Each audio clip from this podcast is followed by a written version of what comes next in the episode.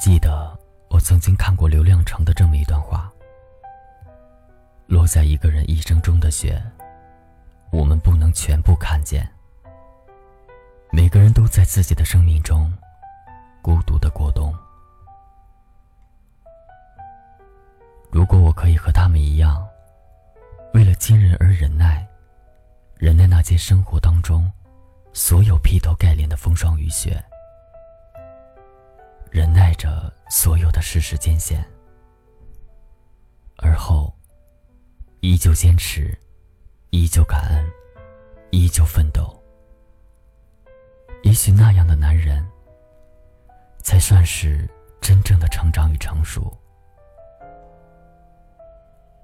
嘿，亲爱的听友们，欢迎大家收听这一期的《花火》，我是锦绣。今天要跟大家分享的这篇文章名字叫《生活的样子》。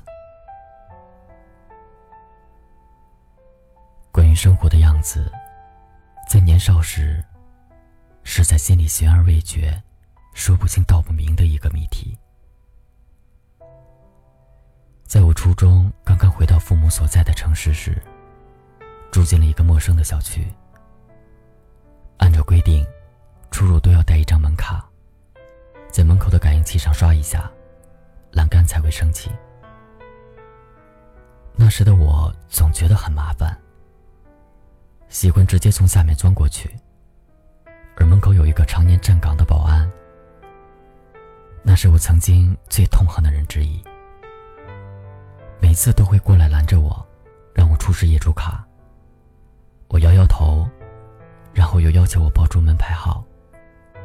我才用不耐烦的语气说出门牌号，并且每次报完，都要还以一个鄙夷的眼神。那时我和所有生活优越、娇生惯养的无知少年一样，并不知道尊重是什么。如此反复多次之后，我终于忍不住了。在保安大叔再一次把我拦下时，我深知他一定记得我。觉得他完全就是没事找事，忍不住的破口大骂。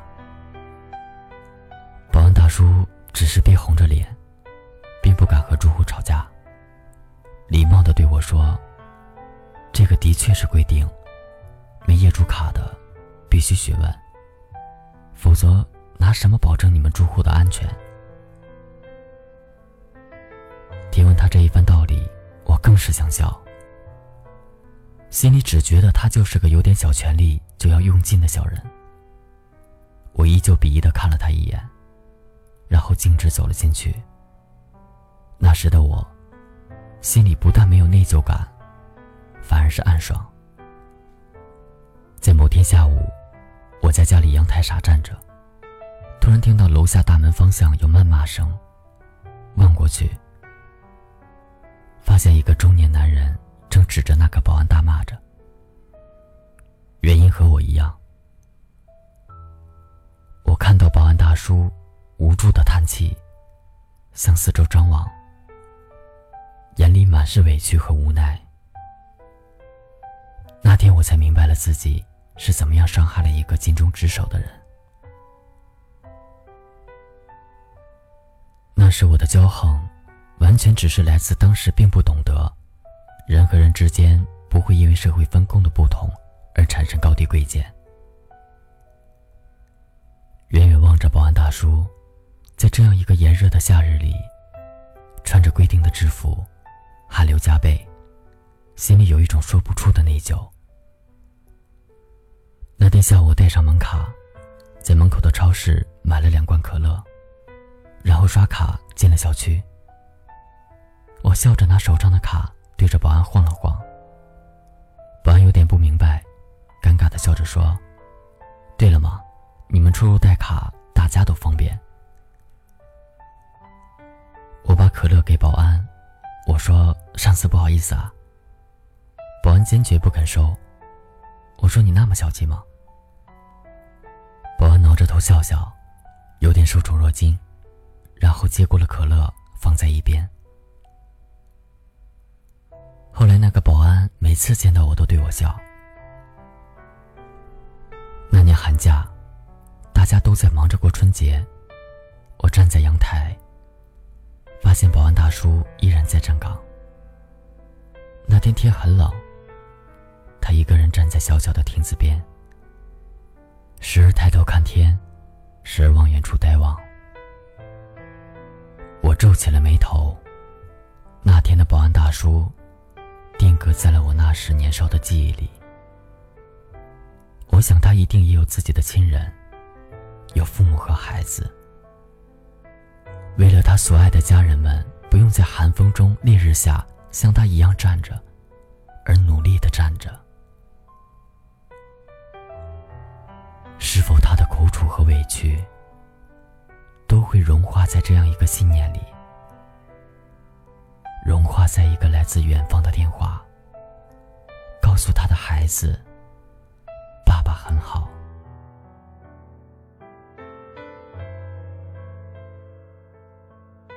初中毕业以后，我便离开了父母，在另外一个城市上着高中。在那里，我经常遇到一个小男孩，他每天下午六点会准时到他爸爸的小推车那。是卖山东煎饼的。我经常经过那个地方，会看到小男孩。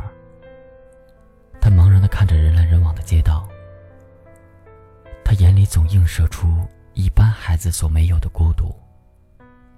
他偶尔自己在旁边玩树下的小草，偶尔趴在一张塑料凳上写作业。到晚上九点多、十点的时候，他困了，就枕着小书包。睡在爸爸手推车旁的一块硬纸板上。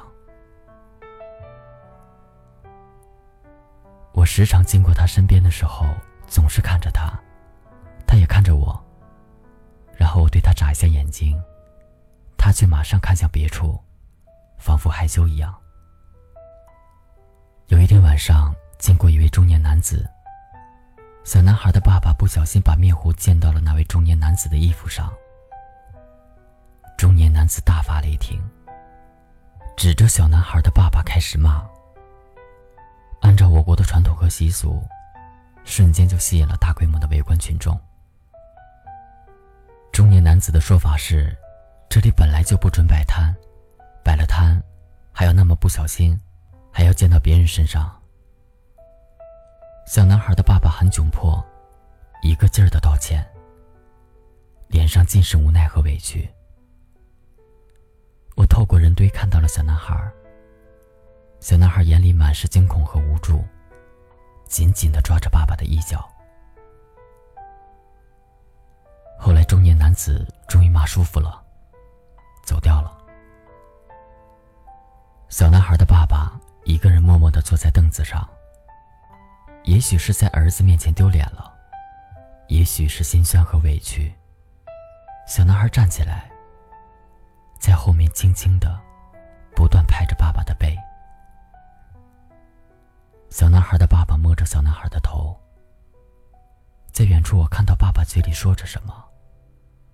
也许是在安慰小男孩，告诉小男孩他没事儿。那时候我正好走到了后面，我扭头过来，看到小男孩爸爸落寞的背影，看到小男孩爬到了爸爸的腿上。然后抱着爸爸的脖子，脸对着我。小男孩就那样安静的看着爸爸，手轻轻拍着爸爸的背，眼睛里一扫往日的孤独，有的只是心疼。那一刻，我觉得心酸又温暖。只是突然，小男孩的眼睛。竟然一滴一滴的流出眼泪来。小男孩咬着嘴，也许在努力忍着，不让爸爸发现。手不断交替着擦自己的眼睛。或许那时我才渐渐明白，也许生活有时有一种残忍的温情，在那些相依为命、努力生活的人身上。十几岁的年纪，回到家里的工厂实习。在某次饭局上，我和小胡坐在一起，小胡是厂里的业务员，来这里两年了。平时不谈业务的时候沉默寡言。晶晶我无聊，陪他一起出去跑业务。他两手托着样品，一家商店接一家商店的屡受白眼，而他只是汗流浃背，保持有礼貌的笑着。我看到他在饭桌上时，被人戏弄，被人灌酒。而他做的最多的事情，就是往锅里添菜、倒酒、倒茶、递纸巾、叫服务员、开酒瓶，还有强颜欢笑。饭桌上，其他人叫我小伙子，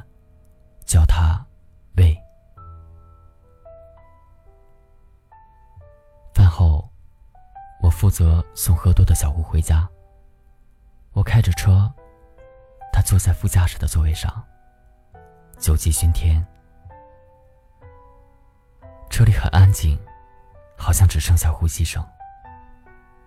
我顺手开了音响，飘出一个低沉的声音。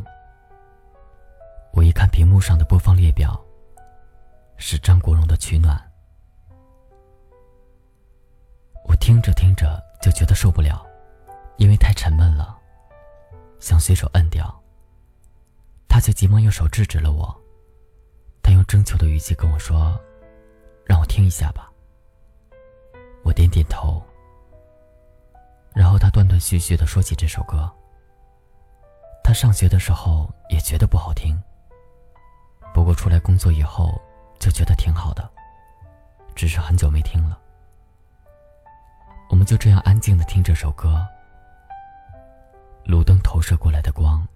一道一道的刷过我们的脸，路旁没有一个人，路上也没有一辆车，天上挂着冰凉的月亮，只是却突然耳边传来嘶哑的声音：“你不要隐藏孤单的心，尽管世界比我们想象中残忍，我不会遮盖寂寞的眼，只因为想看看你的天真。”我们拥抱着就能取暖，我们依偎着就能生存，即使在冰天雪地的人间。歌声很难听，我转过脸看着他，他红着脖子，红着脸，大声着跟着音响唱。我却看见他眼眶湿润，他沙哑的说：“开下窗。”我刚刚一打开窗，风便凶猛的呼啸而入。但最让我措手不及的不是风声，而是他的哭声。他哭得撕心裂肺，彻头彻尾。我的右脚掌不断敏捷地踩着刹车，放慢车速，而他只是对着我摆手，然后脸埋在另一只手上。泪水从他的手心里漫出来，我不会安慰别人，也不知道怎么安慰他，所以我加快车速，让风来得更猛烈些吧。风声越来越大，像无数旗子在耳边飘扬，却不能盖住他隐隐约约的哭声。不知过了多久，他渐渐只剩下抽泣了，最后慢慢的安静了下来。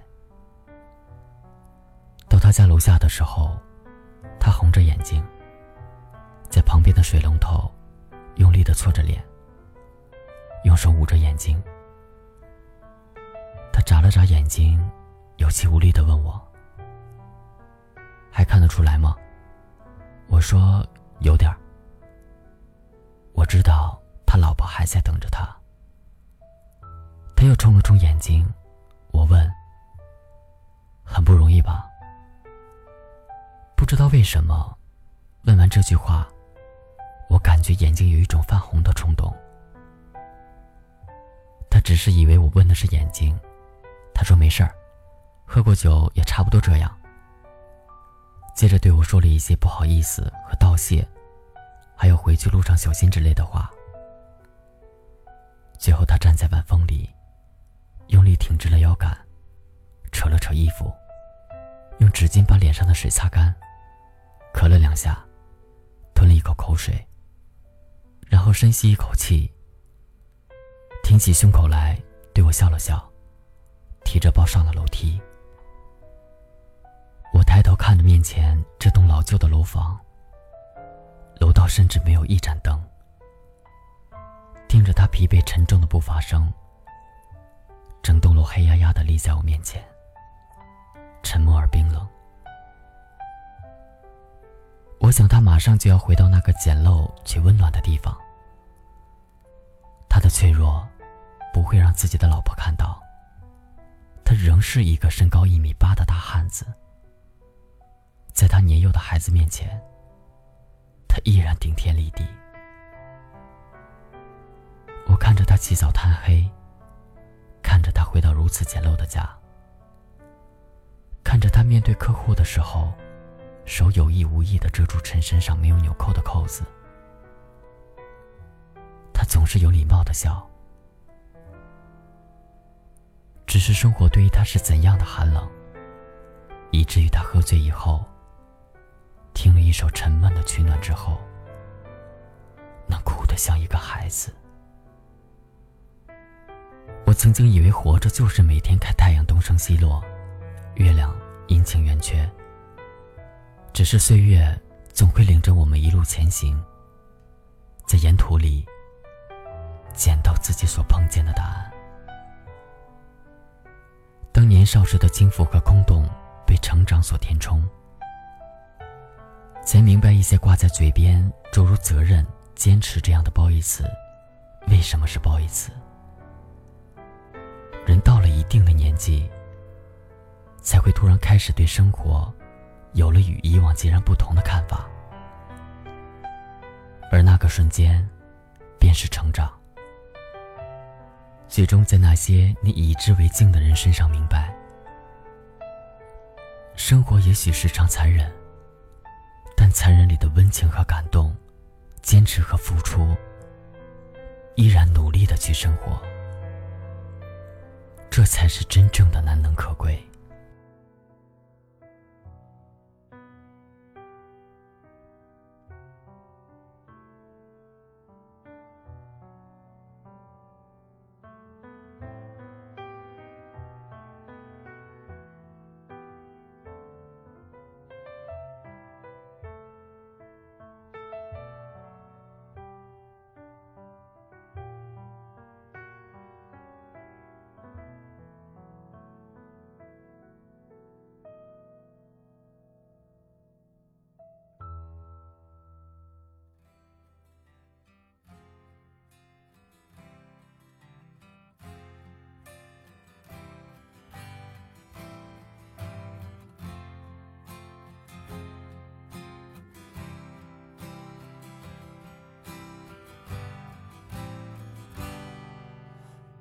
是我日夜思念深爱着的人啊，到底我该如何表达？他会接受我吗？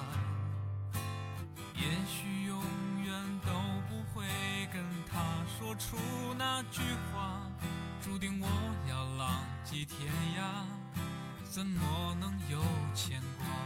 梦想总是遥不可及，是不是应该放弃？花开花落又是一季，春天啊，你在哪里？青春如同奔流的江河，一去不回，来不及道别，只剩下麻木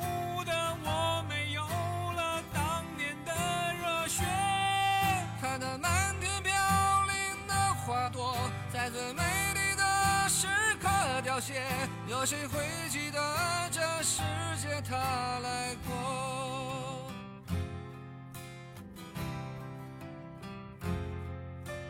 转眼过去多年时间，多少离合悲欢，曾经志在四方少年，羡慕南飞的雁，各自奔前程的身影匆匆。渐行渐远，未来在哪里平凡？啊，谁给我答案？那是陪伴我的人啊，你们如今在何方？我曾经爱过的人啊，现在是什么